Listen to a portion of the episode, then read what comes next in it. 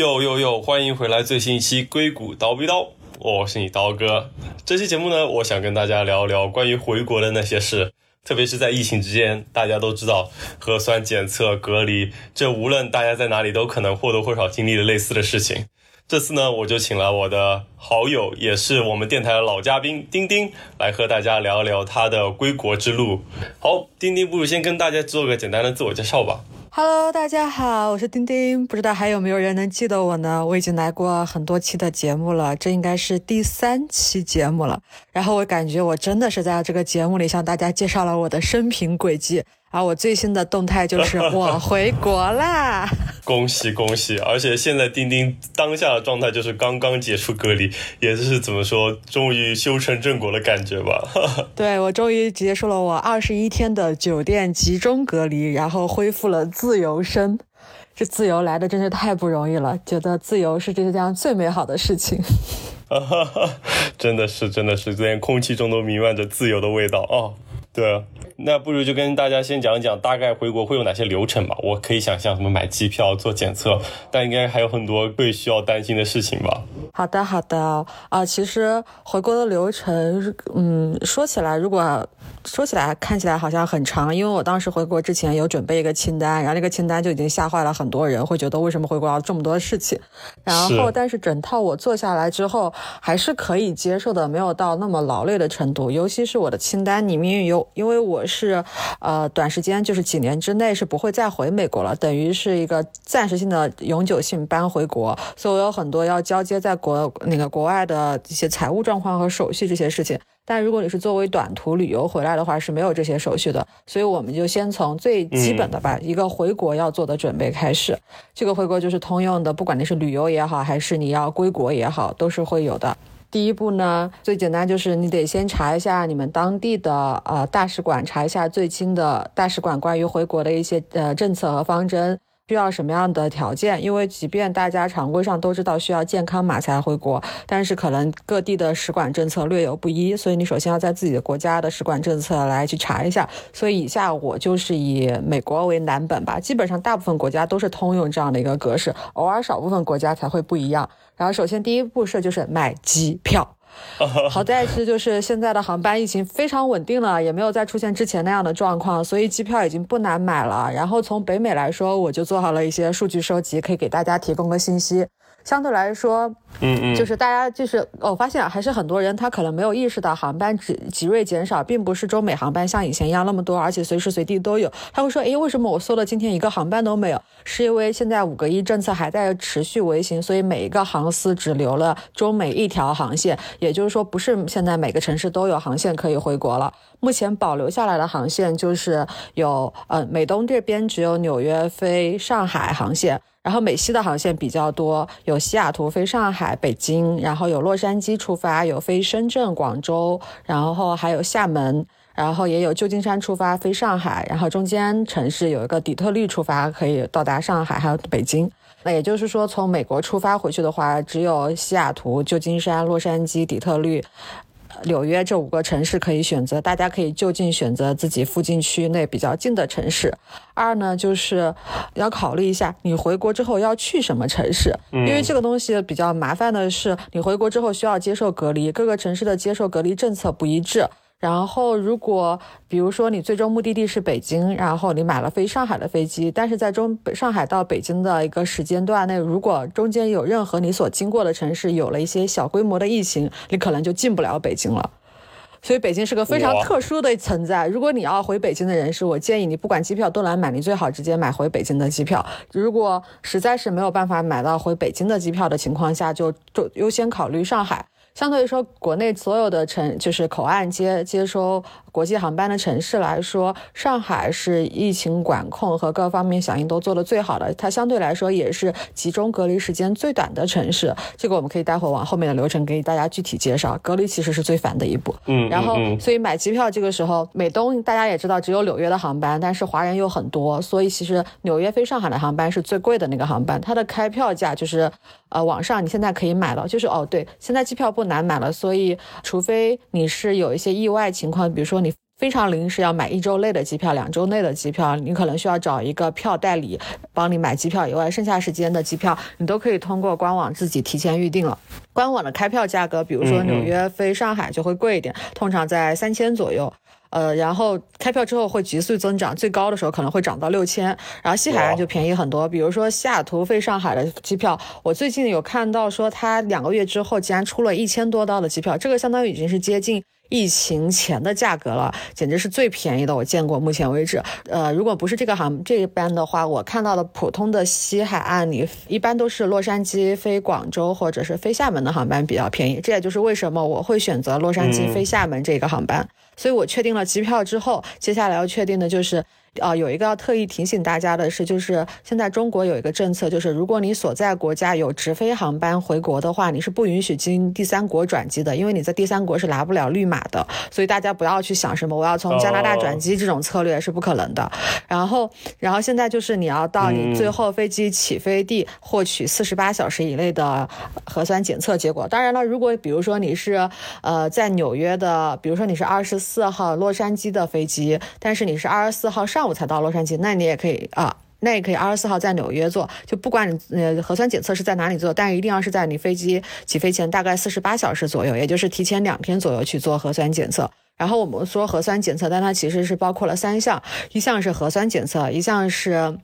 LGM 抗体检测，还有一项是 N 蛋白检测。三项检测的话，就是大家所说的双阴。拿到这样的检测结果以后，你才能去向那个。大使馆申请绿码、健康健康码、健康码就是大家最关心、最关心的事情了。是，其实核酸检测还是蛮简单的。比如说纽约就有两家诊所，一家是在法拉盛，就已经很方便了。洛杉矶的诊所更多了，基本上是，而且分布的点也很广泛，然后集中的点都是在机场附近，就非常方便大家。而且每一家都是有 都有微信客服，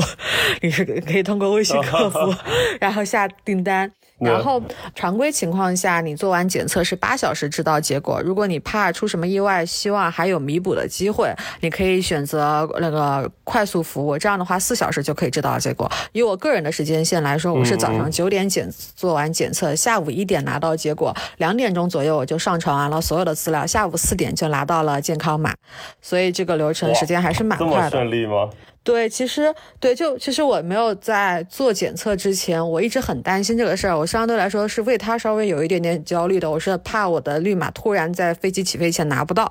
因为之前有朋友就出现了这样的状况，因为拿不到，然后就直接啊只好改签航班啊，就是又花又花钱，又花了很大的精力。然后我就很担心这个事儿，但是我没想到我的流程很快，我四点钟拿到绿码以后，我整个人已经放飞了，特别自由，就感觉我已经没有什么事需要做。对，但说到这里，其实也有个小问题，那就是以前我知道之前的话，你打了疫苗还会很麻烦，现在就不用担心这个事情了吗？呃，这就是为什么做 LGM 抗体检测，这个抗体检测就是检测你身上的抗体是通过打疫苗而产生的抗体，然后因为国内疫苗、国产疫苗和国外疫苗的。技术手段不一样，所以可能会影响这个抗体结果。所以现在又加了一个叫 N 蛋白的检测。所以只要你把这些检测结果做完，然后拿到了阴性报告，就不影响了。对，所以说那就是原来只要做两个检测，现在因为打了疫苗要做三个检测，大概是这个意思吗？对对对。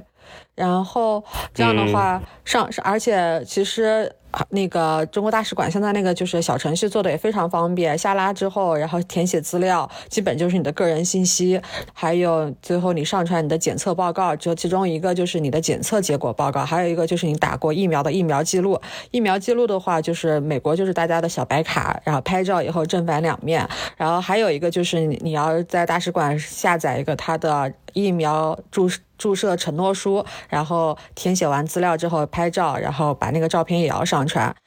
这样就是它的辅助材料。但是就不需要像之前网传，因为我之前查攻略的时候，网传什么啊，你要拍你拿着身份证，然后站检测机构的照片，戳鼻孔的现场照片，就是非常的离谱。就是我看攻略的时候觉得有必要吗？一定要这样子吗？来确保你这个你是你本人去做了核酸检测，然后再上传的结果吗？然后后来终于在我起飞，我的飞机临行前一个月，大使馆出来辟谣，就是说大家不要再上传无关的资料了，真的只需要核心资料就好。然后我就发现，真的那些东西就是大家因为过度担心，怕不能证明自己的清白，导致的一些产物。但你不得不说，我当时打疫苗的时候也有过这个担心，所以我当时打疫苗的时候还让医生帮我拍了一张照，就是他把针扎在我的手臂里面，然后停住，我先拍个自拍。对我也是有过这样的担心真的。不得不说，当时因为政策没有非常明朗，所以说大家真的是就各种歪门邪道，反正管它有没有用，先把这个证据留下来再说。哎，真的。然后拿完绿码之后，其实基本上就没有什么事情需要注意了哦。哦，对，就是可能每家航空公司会有不一样的规定，你要记得提前查一下有航空公司给你发的邮件，比如说厦航。他就要求你带一份纸质的呃检测报告，因为检测报告是用 P 就是有邮件的形式发给你的，你是不需要去那个机构取的。然后，所以我就是需要把它打印出来。然后大概，嗯，因为回国的人很多，而且大家都带了很多行李。然后因为要现在回国的航班管理都有很严，所以就是这个就前面。呃，还就 check in 的那个流程会时间会非常长，所以大家相对来说可能比国际航班还要再早一点，可能要提前三到四个小时左右就要到机场办理登登机手续了。然后你可能先到机场，然后航空公司会检查你所有的材料是否齐全，就是你的检测证明，然后你的护照跟你本人，然后再加上他会给你量个体温。然后如果这个对，就是这三点就是 OK 了，然后基本上就走正常的那种大家的登机 check in 的手续，然后登，然后交就相当。于是托运行李啊这些，然后在那个机场的登机口那里，然后工作人员会指示你同呃来下载一个中国海关的小程序。那个海关小程序就是你入关之后需要不停扫的一个二维码，非常的重要。所以你在那个时候就填写完资料，生成二维码，然后把它截图。然后，但是可能你根据你所到的城市不一样，还有一些城市的健康规定。比如说我到的是厦门，所以厦门有一个福建的健康程序，所以也要在下就是还是用小程序下载之后。填写那些相应的资料来这，等你到地厦门之后，相当于要汇报他你是回了国且你进入了福建省，然后你的整个行程就会被追踪。对我这个时候最是非常夸一下国内的疫情防护那个数据，就是做大家的那个路径，还有健康码，各省市的绿码健康码，真的是让我叹为观止。我现在真是大家出行都是凭马而行，只有有那个绿马，你才是可以自由的人。我靠，那简直了！就是只有有绿码人才是自由的人。对，然后这样的话，基本上就到登机，然后你就是从上飞机的那一刻，你就感觉你像回国了一样，因为一切都是那么的亲切，而且真的是国内的防疫做得非常严格。他。中国要求所有的中国航空公司的机组人员在飞机落地北美之前，就落地城那个目的地城市之前，全部穿上防护服。也就是说，你能在美国的机场里面，如果看到了穿着防护服非常严格的，从头到脚连眼护目镜都戴着的，那一定就是中国航空公司的机组成员了。然后飞机也管得很严，是间隔开来的座位。然后因为现在美国很多航司就已经根本不管你了，座位中间也不间隔，都是挤满了人。然后当时也是间隔开来的座位。然后现在也没有发放航空餐，但是他就会把一些小零食和水果水放在一个大大包装袋里，然后放在每个座位上，等于是减少机组人员和乘客不必要的接触吧。嗯哼嗯哼，对，那他们在飞机上会穿防护服吗？还是不穿？会穿。哦，OK，他们相当于那肯定就是几乎全程都要穿着，他们在飞机上也穿，落地了也要穿。对，然后他们就穿的非常严实，真的那个防护服真是从头包到尾。然后上飞机之后，后面的航程就很正常，而且其实你在飞机上，你坐在位置上吃喝的时候是可以把口罩摘下来的。然后我其实做了一下自我挑战，我十六个小时不吃不喝，没有上厕所。哇，那是那的确可能这时候保险点比较好，但是十六个小时你也太拼了。对啊，哦，就我付出了太多。然后重点是，大家要知道，其实我最后算了一下，我真正不吃不喝，呃，喝还是喝，最后飞机落地以后有喝一点水，但是我真的不吃饭，大概是持续了二十四个小时吧。因为你落地之后才也很很麻烦，各种手续。其实从你落地到你真正到达隔离酒店，大概还花费了五个小时的样子。哇，那就说落落地之后过海关。各种手续填表格，什么检测，然后也花了那么久吗？对的，首先就是落地之后，你不是像以前就可以直接下飞机了，它现在是采取了混样抽样的方式，可能它会随从飞机上随机的区域抽取什多少人下飞机之后做核酸检测，核酸检测如果通过了，你们这批飞机的人才允许一一个一个的下飞机，然后下飞机之前可能还需要有那个。机组人员过来给你先量一下体温，体温全部都正常，所以你其实是非常严格，按照次序，大概三排三排的这样顺序下飞机。等你下完飞机之后，就开始排队，然后开始先确认你的身份，就是核验、护照啊这些，就是正常以前大家入关的流程。进入了之后，再会进排队，等在那个每一个小隔离屋里面做那个核核酸检测。哇，那真的是永生难忘的记忆。大家之前都说那个国内的核酸检测直通天灵盖。我这次终于知道天灵盖在哪了，就是戳穿了是吧？都我靠，真的是戳穿了。它那么长，可能有我感觉已经有一根 iPhone 长的那个，绝对是超过一个 iPhone 长度的棉签，然后这样戳进到鼻孔当中，然后还要停顿五秒，然后再抽出来，再放进另外一鼻孔当中，然后感觉那一瞬间，真的感觉每个人出来都是哭兮兮，就眼泪是不由自主的流出来的。哇！真的，你不是想哭，而是你戳的就是被逼无奈就得哭，就是这个自动流出来的眼泪。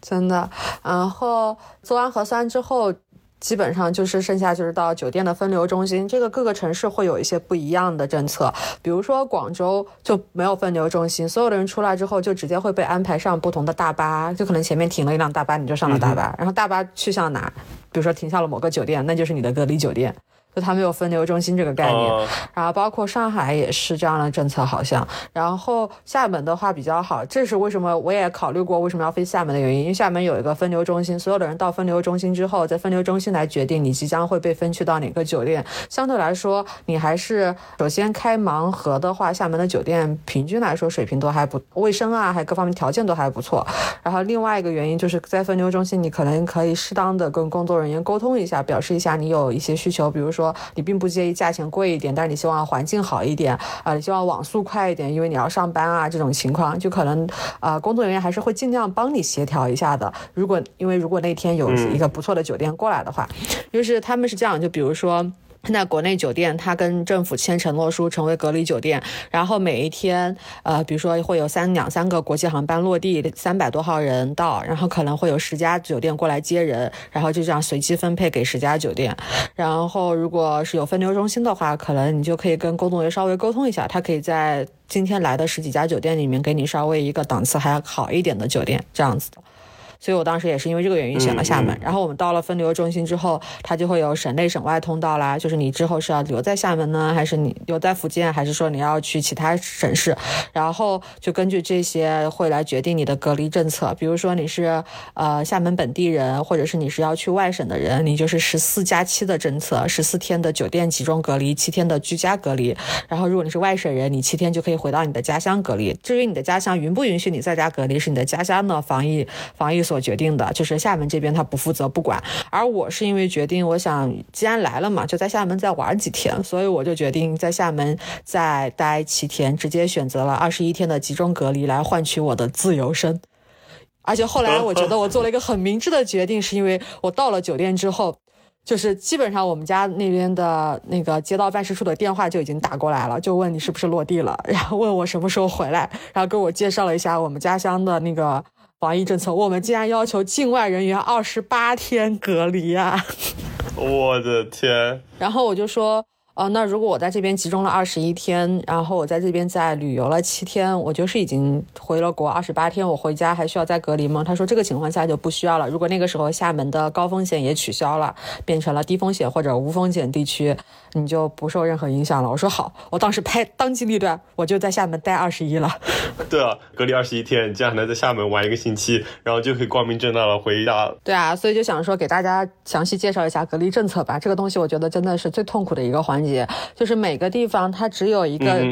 嗯，大家所谓的十四，一般都是十四加 N 加 N 的形式，十四天是标准的，一定会有的集中酒店隔离，就是这个是减不了的。加 N 呢，就一般是加七。假期呢有有两种，有居家隔离啊，有三种：居家隔离、居家检测，还有就是酒店集中隔离。就是你的家庭情况如果符合居家隔离呢，你就可以居家；然后如果不符合呢，那你可能回到你们当地还是需要在当地的集中酒店隔离。如果你们当地更好一点，就是可能都不用居家隔离，而是居家检测，就是你每天汇报一下你的行程，然后上传一下你的呃，比如说体温啊这些数据就可以了，你就是其实就已经是个自由人了。很多那个其实上海本地的话，基本上是呃十四加七的七天的居家检测，其实就是不隔离的，所以很多人其实飞上海之后十四天都会在上海玩。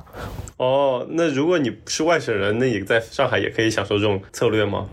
就是找一个酒店，但你住在那里那七天，你可以出去玩，但是进行汇报。呃，对的，可以的，但是这个政策也是可能会实施有些改改变，就可能也取决于当地，就是比如说它有一些疫情出现了呀，它的政策变严了呀这种情况。但这相对来说，上海在这方面还是比较人道的。嗯，还有一种，还有的就是嗯嗯更严格一点的了，比如说一些省份，它因为极度担心呃疫情的情况，所以它可能会十四加七加十四，就是你十四加七以后，即便你是在当地居家隔离，你回到你的本城市也需要十四天居家隔离，就最后结束下来，你可能有五十多天的隔离，只是我知道最久的一个是五十多天，太可怕了。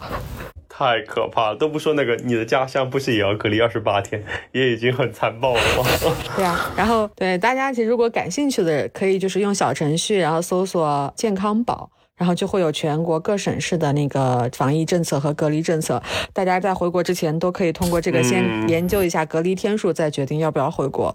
所以就是回到最初的原因，就是如果你如果你只是短期旅游回国的话，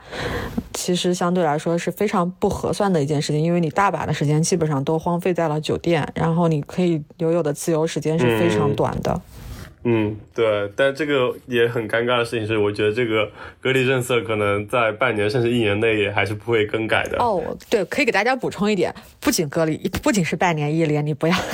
我觉得可能应该是常态化，两三年甚至都有可能，因为中国现在已经在深圳、广州都建立了健康驿站，就是集中隔离的一个。应该是我不知道该怎么称呼，就集中隔离区吧，就是已经是政府规建规建好的大楼，集中大楼。所以这些在深圳和广州已经投入使用了，厦门的也刚刚建成，可能预计在两三个月之后也会投入使用。相当于国家国内可能会在几个口岸城市设立健康驿站，然后所有的人可能都会就是落落地之后都会在这种健康驿站里面进行隔离，就不会再有盲盒酒店这种情况的情况发生了。然后所以通过这个健康驿站的建立，就可以体现出来。未来一到两年内隔离一定是常态化的。对。而且那其实这么说，那还不如先早点回来，反正都是要隔离的。我也看到那个隔离酒店的新闻了，但感觉那个对那个应该就是标准间的普通标正常标准间的规格吧。我也查过，我也看过，因为珠海那边已经有人进进开始使用了嘛，也有人放过照片了。其实还是蛮，就是我觉得它最它比酒店更唯一的好处，就是因为它是国家政府集中管控，然后旁边是就近医院，然后里面的医护人员是呃政府从全国抽调的那个医护人员。进驻，所以它的安全和卫生上其实是比隔离酒店要更好的。其实隔离酒店也是会容易发生一些，呃，交叉污染，然后有导致意外呃感染的情况。对，嗯嗯嗯，那是的，那肯定集中管理更加保险和安全吧。嗯，但是。这也涉及到一些可能在隔离生活中体验的问题，就不如说一说你在隔离酒店二十一天的生活吧。因为我也听说各地的政策会有不同，有些地方可以点外卖，有些地方不可以点外卖，有些地方可以点酒，有些地方不能点酒之类的。就不知道你在厦门现在是一个怎样的政策啊？我在厦门的政策就是呃。其实是根根据各个，不仅是根据城市，还甚至根据各个区。比如说我的酒店，我的酒店非常好，是隔离的神仙酒店，我抽中了最好的盲盒。哇！然后我也下了一个许，可以可以，人品大爆发。对，人品就爆发在那一刻了。当我知道的时候，我整个人都已经舒坦了，我就觉得我的二十四小时值了。我当时唯一的期望就是赶紧到酒店。然后我到酒店之后，因为我之前有做过这些酒店的攻略，所以我二话不说，我就说我要选择那个阳台海景房，非常熟悉，仿佛来过这家酒店一样。然后我的酒店，所以我的酒店基呃基本的硬件条件非常好。其实我已经悄悄发了一个 vlog，我想待会儿把链接附上来。可以，就对大家待会儿可以点击我们的 show note 来看一下我们钉钉的海景房到底有多棒。对，然后。其实就是，呃，那个其实是蛮大的，四十多平的一个呃呃独独立标间，然后大床房是很常规的，然后主要是它有一个海景阳台，然后因为我是在海沧区，然后正望着厦门本岛和鼓浪屿，然后我那个阳台就是可以看到鼓浪屿和厦门，然后每天它是朝东的朝向，所以每天早上我都看日出，我从来没有这么健康过，真的，加上这个倒时差的时间，那真的是可以体验每天看日出的快乐生活。对然后我的酒海沧区当时是因为有过一次有一点点疫情的小爆发，所以它就是管的比较严格。然后我们酒店内部的呃外卖和快递都是由统一的时间配送上来的，就是晚上的六点半到八点之间。所以也就是说我早上和中午是没有办法点外卖的。然后酒店是包房费里面包餐了，而且酒店东西还不错，可以吃。所以我就觉得呃也没有必要再额外花钱。然后我偶尔会间隔着想一下点上晚上的。外卖，然后就是忍不住会想在淘宝上买买买，这个特别不受影响，就是我已经快买的飞起了。全都买到隔离酒店来吧？那你到时候不还得全部带回去？就是我买那种消耗品嘛，吃的东西，比如我是买了新疆的无花果。啊，听着就好棒啊！对，然后就感觉开启了一个快乐的淘宝。然后你是不是还可以快乐点奶茶？对，快乐奶茶，然后非常好喝。然后新疆无花果，然后长沙的酱板鸭。对我仿佛一个特产大会。我最多一天，我打开我的房门的时候，我的门外是。堆满了快递 我懂了，你就可以快乐淘宝各种各样的零食，就哎正餐那我就吃酒店了，但是零食不能少，是吧？三餐两点，下午点心，晚上夜宵。但但是因为隔离酒店现在就是出于安全考虑，他没有给你就刀具啊什么的东西，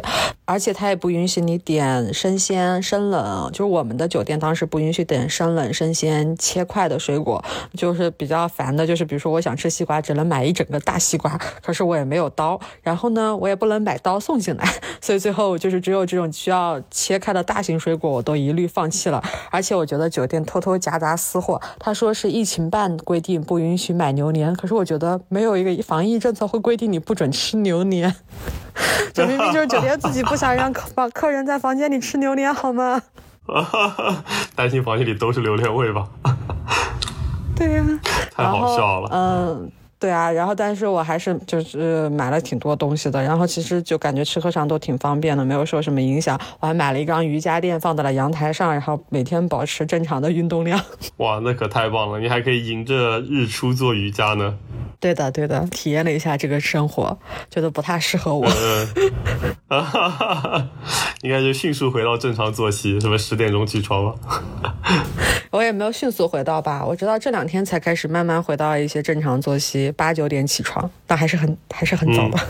我八九点哇，很早了，特别对我们程序员来说，八九点那你已经是我们这里面的早鸟了。对啊，就是根本 每天起来的时候没有人，没有同没有国内的人，只有找到国外的好小朋友们，时差党们。还可以聊聊天，国内人都还没起来是吧？对吧，对啊。然后酒其实酒店啊，没有是觉得酒店的生活还是挺愉快的，然后也过得很快，就感觉虽然我虽然说二十一天，但我也觉得这个三周真的是一眨眼就过去了，尤其是前第一周的时候，真的是非常迅速的过去。第二周稍稍开始进入一周啊，感觉时间流逝有一点变慢了，我感觉那才是正常的流逝时间。啊哈哈！第一周是不是因为刚回来太快乐了？特别是可以淘宝无限刷，于是就觉得时间特别快。对的，嗯，其实我觉得国内隔离酒店都还挺好的，就是他们已经考虑到未来你可能要在这里面住十四天或二十一天，为你配备了比很齐全的生活一些生活物品吧，比如说。我的房间里面除了大家常规的卫生纸之外，他也准备了衣架，就是你晾衣服的衣架，还准备了一个盆，洗衣盆。这个也太周到了吧！一个一个洗衣盆又方便你自己手洗衣服是吗？因为你没有洗衣机就就都得手洗。对对，其实其实对，还有一些小攻略，比如说淘宝上有那种折叠小洗衣机，非常小，然后你可以到了酒店，如果允许外卖的话，你是可以买啊，允许快递的话，你是可以买那种折叠小洗衣机。的，然后就大概可能一个小桶一样的大小，然后你就可以这样简单的衣物你就不需要手洗了，就因为都是夏天嘛，你在酒店内一般都是会穿一些居家服，就比较简单，都可以用那个小洗衣机洗。然后我是我省为了麻烦就觉得没有必要浪费了，然后就开始自己手洗，就感觉跟这个五星酒店最格格不入的就是那个塑料盆。呃，都真的真的，而且这个东西真的太中国特色了，我感觉在美国都没有见过这种东西。对的，太好玩了。对，我觉得也聊差不多。你还有什么有趣的小故事分享吗？你觉得你的隔离生活？哦，我觉得还挺有意思的，主要是因为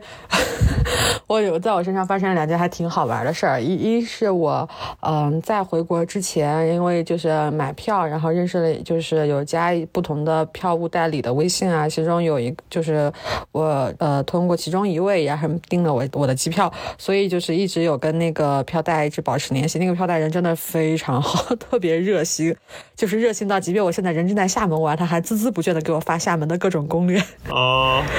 因为因为后来我有跟他去聊聊天，我才知道，就他们原来其实，在都是他是原来在厦门，然后做的是厦门的出呃出境游，但是因为疫情之后，基本上现在国内的所有的出境游都没有做了，就是他们的就是生活基本也是开始转变方向，他转的方向就开始做票务代理啊这些，然后帮助大家就是协调。行程啊，预订预订机票，然后预订呃，比如说，呃，你在纽约，然后你要飞洛杉矶，然后在洛杉矶的检测啊，然后洛杉矶的酒店啊，中间衔接环节，这样相当于包办式服务，还包括国内的人，因为之前不是还需要在第三国洗白十四天才能到美国嘛，他们就负转做了这样的业务。所以他们是对整个流程和疫情非常清楚的，就稍微疫情有一些风吹草动，他就会立刻给我发消息，然后立刻告诉我最新的政策是什么，就感觉非常的 贴心，简直是一个小管家的身份。对对，然后他就帮我，呃，最后因为他也就是因为有很多客人嘛，所以他就会知道，也也我也有其他的客人跟你分到了同一家酒店，如果你们需要集体订一些外卖的话。啊，这样可以一起订外卖，就可以可以吃更多的菜嘛。然后就给我们拉了一个群，然后就隔三差五，他需要到酒店办理工作事务的时候，都会问我们需要不需要吃什么。然后他就帮我们当一个小跑，当一个跑腿师傅一样去买吃的。然后上一次还给我们一人送了一杯奶茶，就感觉很贴心。我的天呐！而且另外一个感觉特别有意思的是，我在美团上面，我就是刚开始的时候，我特别想就想说借着隔离减减肥，因为可能出了隔离就要大吃大喝了。然后我就。就想说不要吃，但是我那天忍不住就看到了一个呃厦门很有特色的芋泥卷，然后但是是在本岛，然后就是我需要找一个跑腿小哥去买，我就尝试了用美团下单，但其实我。给的跑腿费比较少，因为我只是想试一下这个功能，我想看看会不会可能有人接，其结果真的被接单了，我当时还挺意外的。结果突然我就接到了酒店的电话，啊，酒店前台跟我说有一个人要打电话找你，说是外卖要转进来吗？我说啊，我想说可能会不会是跑腿小哥，然后我说可以转接进来。结果跑腿小哥接完电话之后就说，哦，我接了你的单子了，但其实说实话，你一个单子太远了，就是你的酒店跟这个本岛中间有一个呃有一个隧道，然后。其实我们电瓶车是过不去的，我要打车过去，打车费很贵。然后，但是我接了你们酒店很多其他人的单子，我把你我把你们都合在一起了，所以要不要你就是把在平台上把订单取消，然后直接把钱给我就好。但你要信得过的话，加个微信。我一听说好像。可以信一次啊！我说好啊，那我就加你微信吧，我们微信聊。然后加他微信之后，果然他就是每天开始不停的 为了给他自己拉业务，然后就开始给我安利各种厦门的美食。我大概一天收到了十多张图片，然后隔两天会问来问一句：“你今天吃晚饭吗？你今天需要买奶茶吗？”感觉又是一个非常贴心的小管家过来服务你的那个三餐。我觉得这个这个跑腿小哥他掌握了一个财富密码，他知道了这家酒店是个隔离酒店，有太多这样的客人是需要在本岛上买吃的，他只要把他们都收集好就可以了。他掌握了新的财富密码。对。